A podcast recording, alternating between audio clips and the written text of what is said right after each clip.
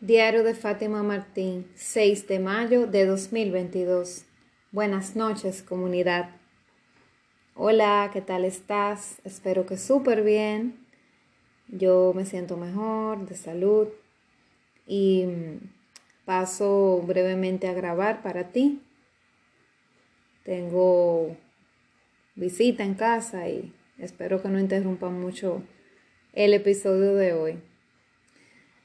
Wow, este episodio es un poquito emocional y se titula Estar entre una multitud de personas y sin embargo sentirse solo. Wow.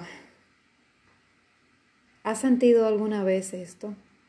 ¿Te has sentido que, que estás en una discoteca o en un concierto, un lugar multitudinario? Pero sin embargo te sientes totalmente solo, te sientes fuera de lugar, te sientes desamparado, a pesar de estar con tanta gente. Si es así, bienvenido al club. Te entiendo, me identifico totalmente. Recuerdo cuando estaba en mis 20, precisamente, hacía mucha vida social. Yo empecé así, hacía como que a salir muy, muy frecuente ya a los 18, ya desde que me hice adulta, ¿verdad? Bienvenida a la adultez, saqué cédula, saqué cédula a los 17 y empecé ya a los 17 por ahí, 18, ya a los 18 fue que empecé a ir a una discoteca y bares y sitios así donde te pedían la cédula y si no tú no podías entrar. Y me sentía súper orgullosa de sacar mi cédula para que vieran que yo tenía 18 años y poder entrar. Y aunque yo, yo nunca he sido bebedora, de verdad, la bebida nunca me ha atraído, pero me gustaba ir a esos lugares porque ahí eran que iban mis compañeros del colegio o mis nuevos compañeros de la universidad o todos esos conocidos que tenía en ese momento. Eh, todos iban al bar, ¿verdad? Y algún bar interesante. Habían ciertas plazas que eran las que tenían los lugares más chidos, más interesantes para los jóvenes y, obviamente yo fui mucho a esos lugares. Eh, no soy mucho de salidas, pero en ese tiempo sí, sí que me encantaba estar fuera de casa. Eh, recuerdo que iba al cine con frecuencia. Em, iba a esos bares, sobre todo a, cumpleaños, que a veces habían hasta dos y tres cumpleaños en un mes y yo trataba de ir por lo menos a uno. Y, me gustaba eso, de, sentarme ahí, a como que a que me vieran con, los, con, todos los amigos, a buscar aceptación, a pertenecer a un grupo, em, escuchar la música, esa música que no te dejaba ni, ni concentrarte en tus pensamientos de lo alta que estaba, no escuchabas a nadie, era haciendo señas, eh, pegándote del oído de la persona porque no se oía nada, ni lo que, ni lo que tú le decías al camarero, ni, ni lo que le decías a tu compañero de al lado, era como que más haciendo señas y gritando, salía siempre ronca de ahí. Wow, y ahora, eh, unos años después, no me lo quiero imaginar, o sea, me sentiría súper incómoda en un lugar así. Pero esa fue esa época, yo quemé esa etapa y, y qué bueno que lo hice, ¿verdad? Porque ahora estaría entonces tratando de vivir eso. Y, y sí, las cosas tienen que ser etapas y es bueno quemarlas dentro de lo posible. El asunto es que yo recuerdo un día, creo que específicamente en ese lugar, me parece que fue ahí, pero yo creo que sentí eso más de una vez. Sí recuerdo una vez específica, no, no, no detalles de exactamente el lugar, aunque creo que sé cuál es, pero sí creo que lo sentí más de una vez, esta sensación. Pero ese día yo me hice consciente, ese día fue de los momentos que aunque yo vivía dormida, yo no estaba, no había tenido mi despertar espiritual ni cerca de tenerlo, pero ese día como que tuve un breve momento de despertar, pero yo no, yo no identificaba eso pero me hice consciente y fue algo como que me marcó. y tuve ese momentito ahí de despertar. Y recuerdo que, que estaba en, en, en ese bar con mucha gente, con muchísimos conocidos y amigos, entre amigos y conocidos, eh, todo el mundo alrededor de mí, o sea, como oyendo la música, cada quien en su rollo, que bebiendo, que gritando, que picando, que bailando. Bueno, uno bailaba con la cabeza, porque ese tipo de música es música electrónica, eso no se baila así como que... No se baila, o sea, eh, cuando es en un bar uno no lo baila, porque uno estaba sentado porque no era una discoteca, era un bar. Entonces, al ser un bar, bueno, uno bailaba con la cabeza, con las manos, o sea, no que te parabas a bailar con otra persona. Y, y hubo un momento que yo sentí como, no sé si fue en el bar, ahora no recuerdo bien si fue en ese bar o en una disco, pero el asunto es que haciendo un esfuerzo mental, sí recuerdo estar rodeada de mucha gente, no solamente los que estaban conmigo, sino muchas personas más que habían en el lugar. La música estridente, fuerte. Ahora recuerdo que fue una disco, no fue ese bar. Y ponía música, creo que era música así como merengue o, o reggae, no sé, reggaetón o algo así. Música latina. Y yo, me sentí como, fue como cuestiones de segundos esto, esto que te estoy comentando. Yo como que sentía, ¿verdad? La presencia de toda esa gente, que, que la mayoría no la conocía, el sitio atestado de gente, mucha música, eh, mucha, bueno, ese olor, que el, que el olor a cigarrillo, que el olor a como al humo que ponen en, en el lugar. Eh, el calor que había de tanta gente, como ese calor humano, y como que todo es como una locura, o sea, entre el olor de la bebida, el calor que hacía, la gente gritando, la gente bailando, la música súper fuerte, explotándote los oídos, como que esa, esa mezcla de todas esas cosas de repente como que me turbaron. Y en una yo me quedé como inconsciente mentalmente, como que en ese momento, como que yo me, me alejé, o sea, no era, no, la Fátima que estaba ahí, estaba el cuerpo, pero como que una parte de mí salió, entonces me convertí en espectadora. Y yo me vi desde afuera, como quien dice, o sea, porque yo sentía como, como todo alrededor, pero de repente todo se nubló. Fue como unos segundos como que todo paró. Yo sentí como si parara la música, como si parara la gente, como que el tiempo se congeló y solamente sentía el dolor y vacío interno que tenía en mi corazón porque me sentía totalmente sola.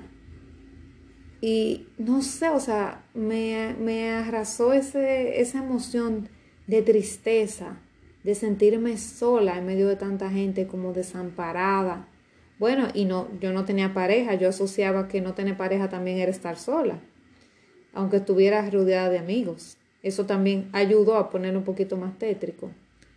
Pero de verdad, o sea, y yo sé que no fue que yo me conecté con ninguna canción ni nada de eso, sino que tuve ese despertar espiritual de un momento de que sentí como ese vacío y ahí me di cuenta, dije, wow, pero esto es increíble, o sea, esto que te estoy contando fueron flashes, eso fue cuestión de segundos, pero me quedó calado al día de hoy. No recuerdo exactamente el lugar, o sea, como todo lo que estaba haciendo, pero sí recuerdo la sensación y no se, no se va de mí. Y por eso quería hablar en algún momento en el podcast sobre esto, porque es algo como que no se habla mucho, pero sí. Y, y cuando estaba así como... Eh, en blanco, que ya yo no oía la música, que yo no veía la gente, que yo estaba como en, como en negro, así. O sea, el tiempo, o sea, perdí el control del tiempo, como que el tiempo y el espacio no estaba, era como la sensación de sentirme sola, de sentirme desamparada, de sentirme eh, no querida, de sentirme que no pertenecía al lugar y de sentirme totalmente como huérfana, no sé, o sea, era una sensación de tristeza profunda, a pesar de que había tanta gente en ese lugar y que yo no estaba sola porque tenía amigos alrededor, pero me sentí sola y, y fue fuerte, fue muy doloroso para mí eso. Cuando me di cuenta dije, wow, o sea, pensé, y es posible sentirse solo entre tanta gente. Y, y como que recordé que en algún momento yo había escuchado algo así y me identifiqué y pensé, wow, así se siente cuando tú estás solo entre tanta gente. Es real, es de verdad esto, porque lo experimenté en ese instante. Por eso yo lo digo con total seguridad, porque esa es mi verdad. O sea, yo experimenté lo que es sentirse totalmente solo, totalmente triste, melancólico, nostálgico y desesperadamente solo, desamparado, con como que el corazón se te congela en medio de tanta gente. Y fue, fue horrible esa sensación, fue horrible. Entonces luego regresé en mí, me hice consciente de ese segundo y no se me olvida hasta el día de hoy esa emoción. Y traté de, no de obviarla, sino de tratar de que no me volviera a pasar. Y al día de hoy no me ha vuelto a pasar. No digo que no me vaya a pasar, ¿eh? pero no me ha vuelto a pasar. ¿Por qué? Porque estoy tratando de que lo mucho poco que haga cuando salgo, por ejemplo, a distraerme o alguna actividad social, de realmente hacerlo porque lo deseo, porque mi corazón lo quiere y no porque entiendo que debería estar haciendo algo o porque esa persona me invitó a su cumpleaños o a su actividad y por eso tengo que ir porque si no voy eh, voy a caer mal con esa persona, no me voy a volver a invitar o quedar con amigos, eh, con conocidos que realmente no me interesa quedar, pero como para eh, decir que, que tengo vida social lo hago. O sea, yo, yo nunca salía con amigos con el fin de sacarles ningún provecho. Eh, no soy una persona así, como que le gusta aprovecharse de nadie. Pero, pero sí entendía que tenía que tener una vida social. Y a veces, muy a menudo, yo salía sin querer salir. Porque yo soy muy como de la casa, muy casera, la verdad. Pero eh, en esa época sí sentía que quería salir, quería socializar, conocer gente. Y es normal, una persona que está empezando la adultez y está terminando la adolescencia, obviamente que en esa etapa entre la adolescencia y por lo menos los 20, 22 años, va a querer realmente estar todo el tiempo en la calle, a menos que sea un, nerd que vive estudiando todo el tiempo, y perdón los nerds, ¿eh? Em, yo soy un poco nerd también, realmente, lo admito, o sea, que no, no se crean. Pero, pero la verdad es que es lo más normal que eso pase, que uno tenga esa etapa que quiere experimentar, que quiere conocer gente, socializar, salir todos los fines de semana. Yo entendía que si no salía un sábado o un, un domingo o un viernes, la vida estaba perdida, sobre todo los sábados. Me deprimía totalmente. Yo entendía que si no salía significaba que yo era un fracaso, que yo no tenía amigos, que no tenía suerte en el amor. Porque por, si no tenía pareja, por lo menos necesitaba tener amigos y salir con ellos los fines de semana. Y preferiblemente salir con diferentes grupos de amigos cada semana, como para sentir la variedad, como para sentir que pertenecía a diferentes grupos, que era aceptada, que era querida, que era amada. Y eso es parte de, llenar esos vacíos emocionales que yo no sabía que tenía que llenarme a mí misma. Era yo que tenía que llenármelos no poner a otro que me lo llenara, porque primero, él no me lo va a poder llenar aunque quiera, y segundo, no es esa persona que le toca, es a mí. Pero yo no tenía ningún camino espiritual, de hecho, la primera gran crisis que me dio todavía no me había dado. Me había dado una crisis leve a los 15 años, pero no fue tan fuerte como para llevarme al psicólogo. Entonces realmente ya más adelante fue que yo descubrí que caí en esa crisis existencial profunda de la cual salí, no de milagro, porque realmente se trabajó, pero salí, o sea, y me costó mucho salir, necesité mucha ayuda y, mucha fuerza de voluntad. Ahí fue que me di cuenta de, la fortaleza interior que yo puedo tener, eh, de la cual me siento muy orgullosa y sé que me tiene aquí parada al día de hoy y me tiene grabando para ti hoy. Me siento feliz de seguir aquí. Así que si tú te has sentido así, solo, defraudado, o sea, desamparado, triste, eh, que tú estás con muchísima gente, pero te sientes con deseos de llorar y salir corriendo, o te sientes que no perteneces ahí, créeme que te entiendo, porque lo viví, como te digo, lo viví.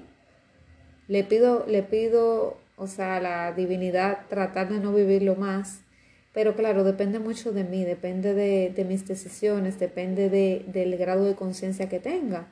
Porque si sigo en esa situación de estar con personas que no quiero estar, de salir por salir, de hacer cosas porque se entiende que hay que hacerlas, ahí me volvería a sentir triste y vacía y volvería en estos momentos. No han regresado porque he estado muy alerta en que no sucedan, pero todos somos víctimas en algún momento o varios momentos de cosas así y es totalmente normal y entendible. Así que no estás solo, esto pasa y es bueno que pase porque así yo me, fui dando cuenta que el, el, vacío no lo llenaba el exterior, sino mi interior. Entonces al yo estar vacía y no poderme llenar, obviamente, pues me sentí sola porque yo no estaba llenando mis propios vacíos.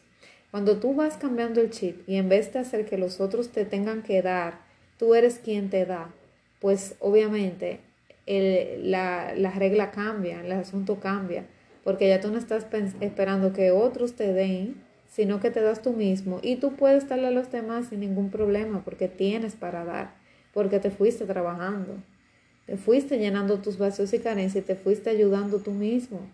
Tú eres la persona que tiene que llenar tus carencias. Pero si no te lo dicen, o sea, nosotros no nos enseñan que nosotros somos que tenemos que autoparentarnos. Yo supe eso hace muy, muy poquito tiempo, hace apenas, bueno, van a dar cinco años ya que empecé a aprender de eso, pero así como que de manera de que me empoderé, hace nada más como tres o cuatro años. Es un tiempo muy reciente para cambiar todo mi comportamiento de, de mi vida completa. Pero qué bueno que lo encontré, porque si no lo hubiera encontrado, ¿Cuántas personas no descubren esto nunca? Nunca les da la, curiosidad de aprender o, nadie se lo dice, porque esto no nos lo dicen en las escuelas, no nos lo dicen en los trabajos. Nuestra pareja tiene la misma, las mismas situaciones de los vacíos que entienden que otra pareja o un matrimonio se los va a suplir. Nadie sabe, nadie te lo dice. Uno lo va descubriendo a golpes, básicamente, los golpes de la vida. Así que reflexiona sobre esto y nos vemos mañana. Seguro que sí. Un fuerte abrazo.